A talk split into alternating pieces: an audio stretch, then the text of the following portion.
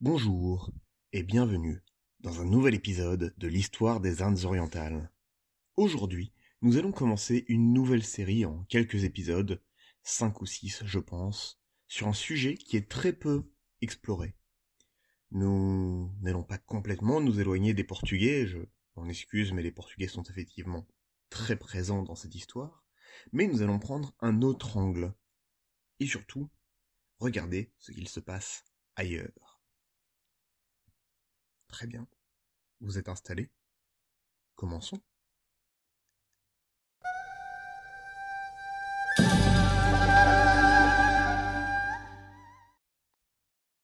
1517. Année charnière. Cette année-là, ce n'est pas le rock'n'roll qui vient d'ouvrir ses ailes, mais un empire qui découvre un nouveau monde. Par l'épée, un territoire de l'Orient conquis, repris pour ouvrir une porte sur les épices et les alliances complexes de l'océan Indien. En 1517, un royaume s'effondre, un empire s'élève. En 1517, les Ottomans pénètrent dans l'océan Indien. Quand on parle de l'âge des explorations, des grandes découvertes, on pense aux Espagnols, certains pensent aux Italiens et aux Portugais, les orgueils nationaux pensent à Jacques Cartier ou Francis Drake et sa Golden Hand, encore exposée sur les quais de Londres. Par contraste, les nations non européennes sont spectatrices, reçoivent et sont secouées par les Européens, sont obligées de réagir. On l'a vu, c'est en partie vrai dans l'océan Indien. Les Portugais arrivent dans un monde déjà bien réglé, avec d'anciens rapports de force, même si des changements sont en cours. Néanmoins, il serait faux de penser qu'aucune nation à l'ouest du Danube n'y ait participé. L'arrivée des Européens a aussi déclenché et accéléré tout un mouvement de rééquilibrage et de réaction, parfois, voire même souvent, violent. Mais vous me demandez, que s'est-il passé en 1517 Pourquoi précisément 1517 Eh bien, en 1517, les Ottomans conquièrent l'Égypte des Mamelouks. Deux siècles après avoir résisté aux hordes mongoles, les rois esclaves tombent face à une autre horde d'Asie centrale. Encore que. Le dire comme ça, ça nous fait continuer à penser les Ottomans comme une puissance étrangère, complètement non européenne, presque non humaine, on le voit dans l'historiographie traditionnelle, les Ottomans sont les héritiers des Mongols et des Huns, une puissance lointaine venue déferler sur l'Europe, comme dans la guerre des mondes de Wells. C'est une force incompréhensible de harem, de politique étrange et surannée, presque des, envoyés du diable, encore une fois pas une force humaine. Pourtant, quand Mehmed II conquiert Constantinople en 1453, dans une des batailles les plus épiques que la Terre ait jamais vues. Il n'y installe pas une nouvelle Mecque.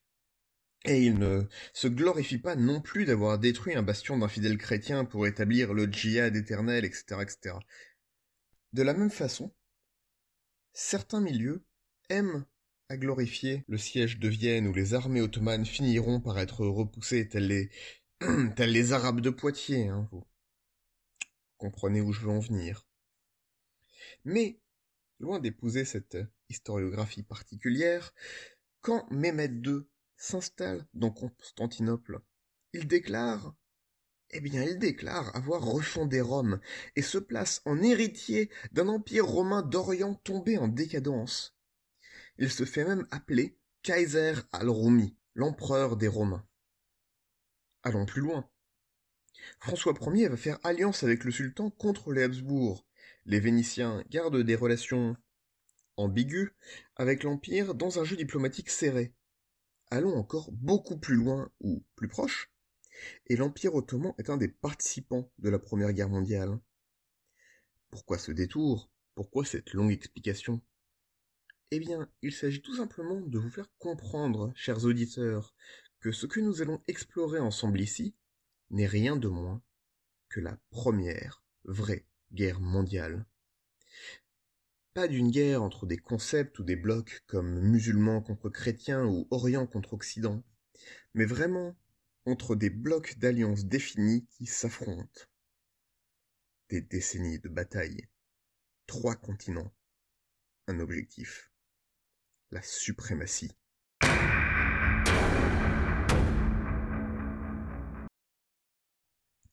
Dans la première saison, nous avions passé pas mal de temps, il est vrai, à parler des tendances messianiques et croisadières des Portugais. La prise de Tanger dans les années 1450 était un résultat direct des forces rassemblées par le roi pour reprendre Constantinople, et un des grands objectifs de l'exploration était de trouver le fabuleux royaume du prêtre Jean, pour prendre les Mahométans à revers et reprendre Jérusalem. Même si ce sentiment laissera place en partie à des considérations plus terre-à-terre et commerciales, il ne partira jamais tout à fait, et se confondra facilement. Contrôler la mer Rouge, c'était contrôler le trafic des épices. Contrôler le trafic des épices signifiait affaiblir les économies musulmanes de la région et les préparer à une invasion sur plusieurs fronts. Ce fameux esprit de croisade était donc au cœur du projet expansionniste aidé par quelques avancées technologiques très ciblées autour des canons et de la navigation. Ces nouveaux États, nés de l'expansion face à un ennemi d'une autre religion, ont continué leur expansion au-delà de leurs frontières naturelles, jusque dans ces nouveaux mondes inconnus. Aussi étrange que cela puisse paraître, ces développements arrivent presque de la même façon chez les Ottomans, presque en miroir à la même époque, à quelques décennies près. On avait déjà vu l'impact qu'avait eu la prise de Constantinople sur la vision du monde, la Weltanschauung des Européens. J'ai même fait une mini vidéo sur la page Facebook, mais ça va beaucoup plus loin. Rappelez-vous, la lointaine première saison. Le terrible Almeida était arrivé en Inde pour consolider les premiers succès. Nous étions en 1505 et les locaux commencent à comprendre que ces barbus bizarres sont là pour rester un certain temps, ce qui ne les rassure pas et ne nous rassurerait pas dans leur position non plus.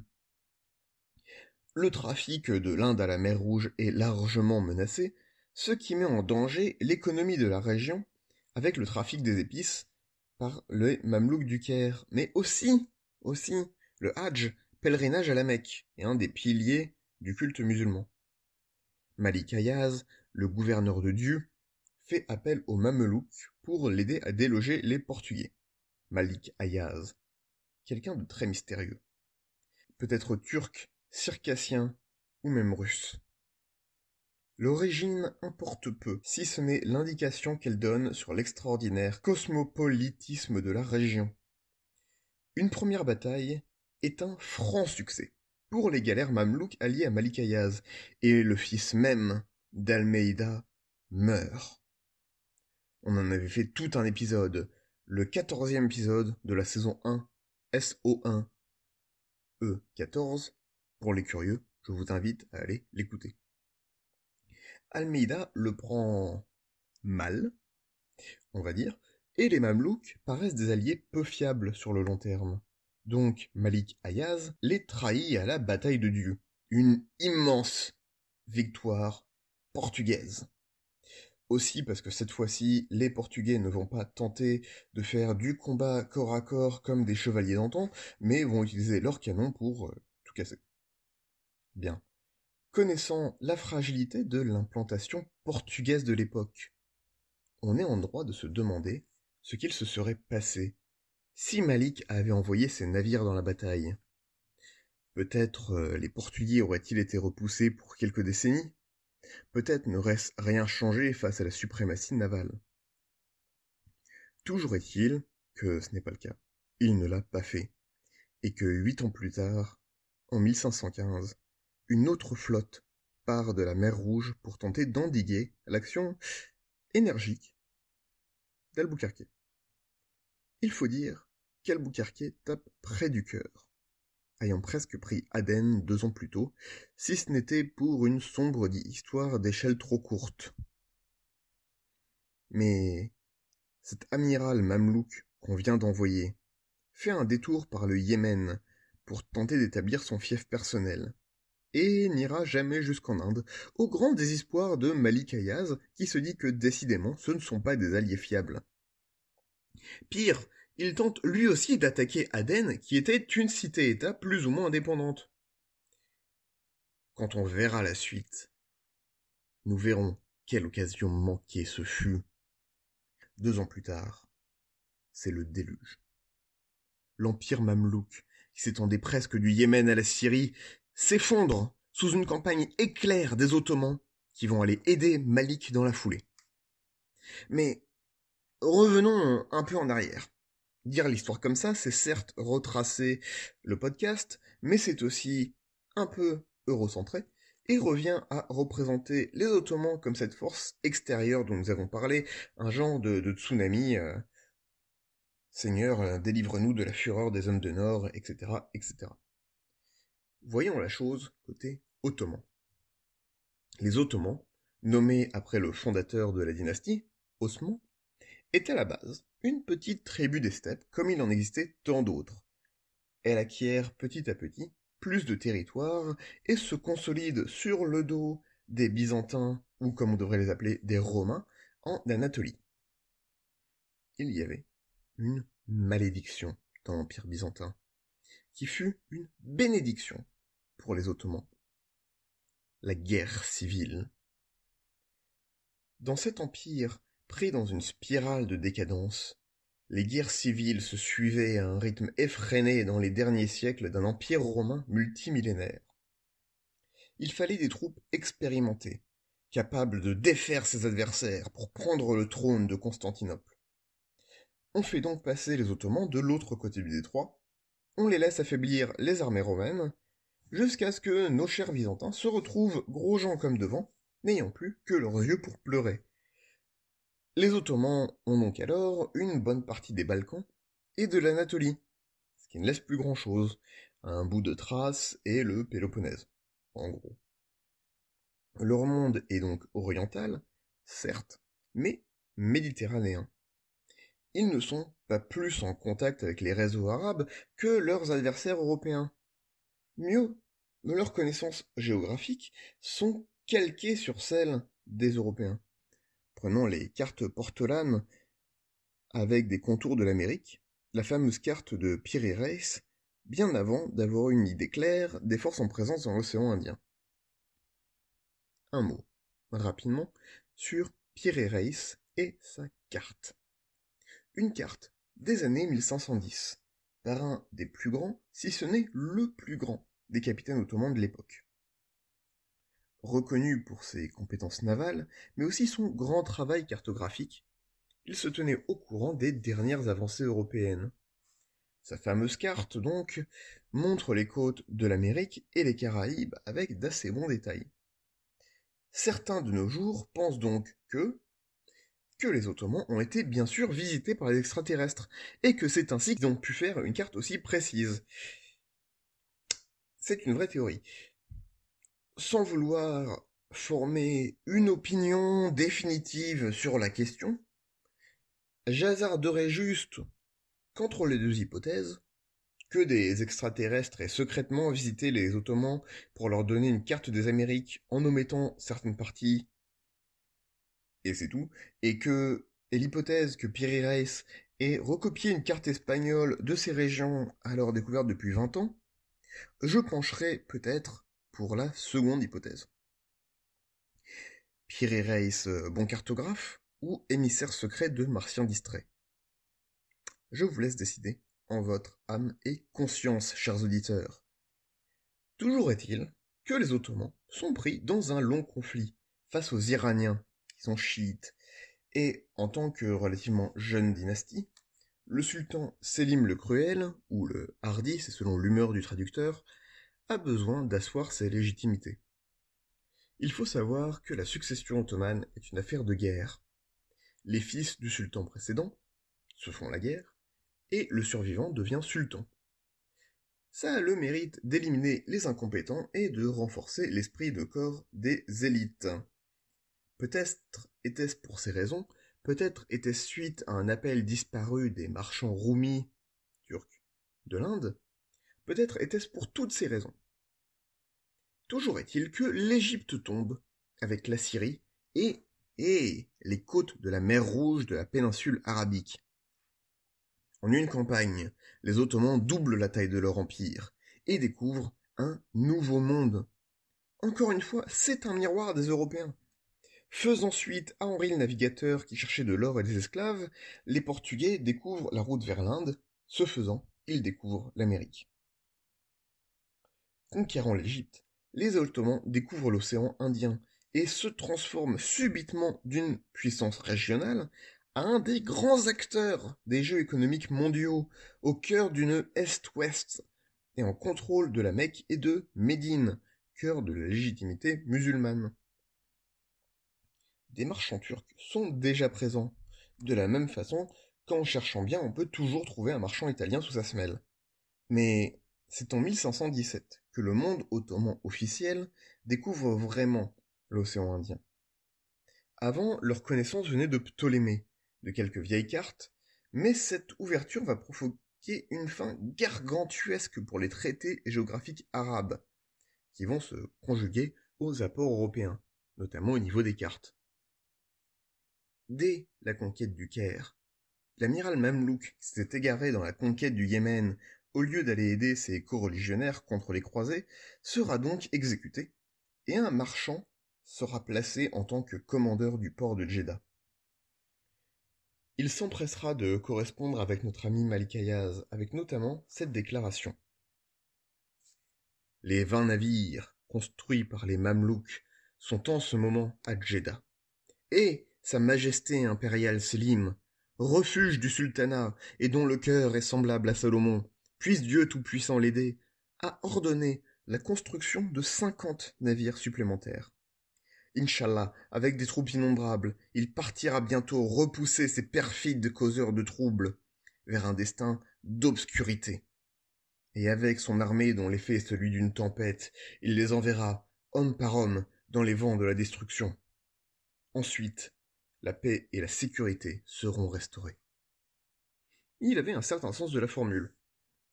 Les Portugais se rendent bien compte du danger et Albuquerque écrit au roi du Portugal Revenant de deux ans dans les autres possessions portugaises et donc en dehors de l'Inde, il voit que, avec les nouvelles des conquêtes ottomanes, je suis revenu pour trouver toutes nos contrées en révolte ouverte. En effet, rappelons-nous de la fragilité de la mainmise portugaise sur la région, fruit de tactiques de choc, de brutalité et d'alliance avec des pouvoirs locaux, comme nous l'avons vu dans le dernier épisode de la première saison sur Timoï. Allez le réécouter, j'en suis très fier. L'expédition se prépare, mais, mais, Sélim meurt en 1520. Il sera succédé par son héritier unique, Soliman, ou comme il sera plus connu, Soliman le Magnifique.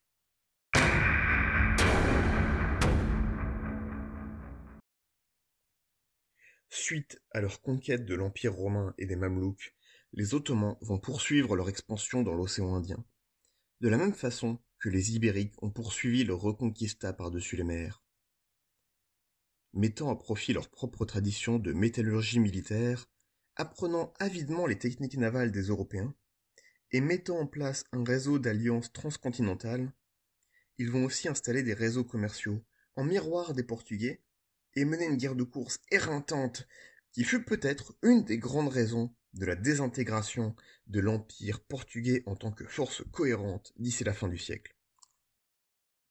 Arrivant dans la même période que les Portugais, les deux pouvoirs vont se construire en opposition, chacun revendiquant une monarchie universelle, une hégémonie diplomatique et militaire. Et nous en verrons plus dans le prochain épisode.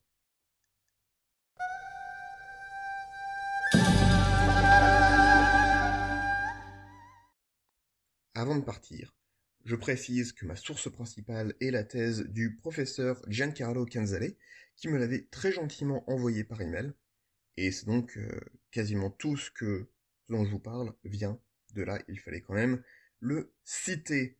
Si ça vous a plu, n'hésitez pas à en parler à vos amis, à votre famille. Le podcast Histoire des colonisations est disponible sur SoundCloud, Stitcher, Blubbery, Podcast Addict, iTunes, toutes les applis dont vous pourriez rêver. C'est là, c'est disponible. N'hésitez plus. Merci d'avoir écouté. Et à bientôt.